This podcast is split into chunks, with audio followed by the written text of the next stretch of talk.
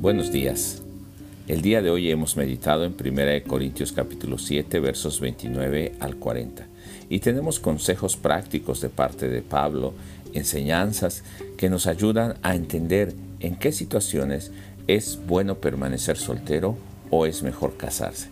En este caso, cuando el permanecer soltero y no tener el don de contenerse, de estar solo o tiene la tendencia o puede caer y pecar contra Dios, es mejor casarse.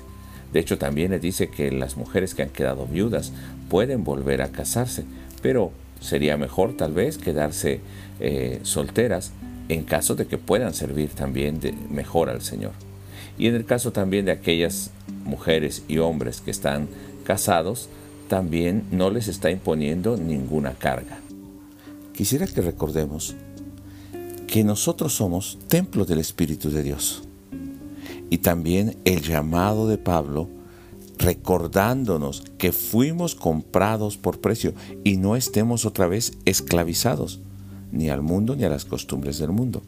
Entonces, en el caso de los solteros y los casados, lo que está buscando es que como templos del Señor, ellos puedan concentrarse en servir al Señor y que no se concentren únicamente en el matrimonio, la situación que están pasando, ni en las posesiones materiales, ni se apeguen a las cosas de este mundo, sino por el contrario, que ellos puedan consagrar sus vidas solo para servir al Señor.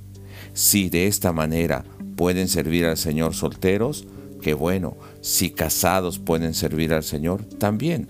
Pero Pablo está aconsejando que es mucho más fácil estar solteros para dedicarse y consagrarse al Señor, ya que casados tendrán ocupaciones y preocupaciones de la pareja y del hogar. También recordemos que era un tiempo de crisis y de persecución, y el tiempo apremiaba para extender y predicar el Evangelio en ese momento.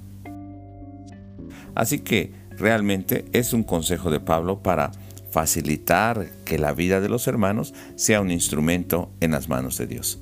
En el día de hoy podemos preguntarnos qué situaciones nos están atando o nos están enlazando con el mundo o nos preocupan más que servir a Dios. Nuestra aplicación el día de hoy tendría que ver en preguntarnos qué cosas nos están preocupando en demasía. Nos estamos aferrando a ciertas cosas y sobre todo en este tiempo de crisis, de pandemia, tal vez de dificultad o de escasez, qué cosas nos están preocupando, seamos solteros o casados, y que no nos dejan servir o dedicar nuestro tiempo al Señor, el día de hoy sería un reto para servir a Dios independientemente de la adversidad que estemos enfrentando. Consagrar nuestro tiempo para buscarle y también para ayudar a otros a conocer del Señor. Yo te invito a que continuemos orando por los hermanos de la iglesia, por nuestra familia y por aquellos que están enfrentando una dificultad, que puedan vencerla y que realmente su vida sea un instrumento en las manos de Dios. Que el Señor te bendiga el día de hoy.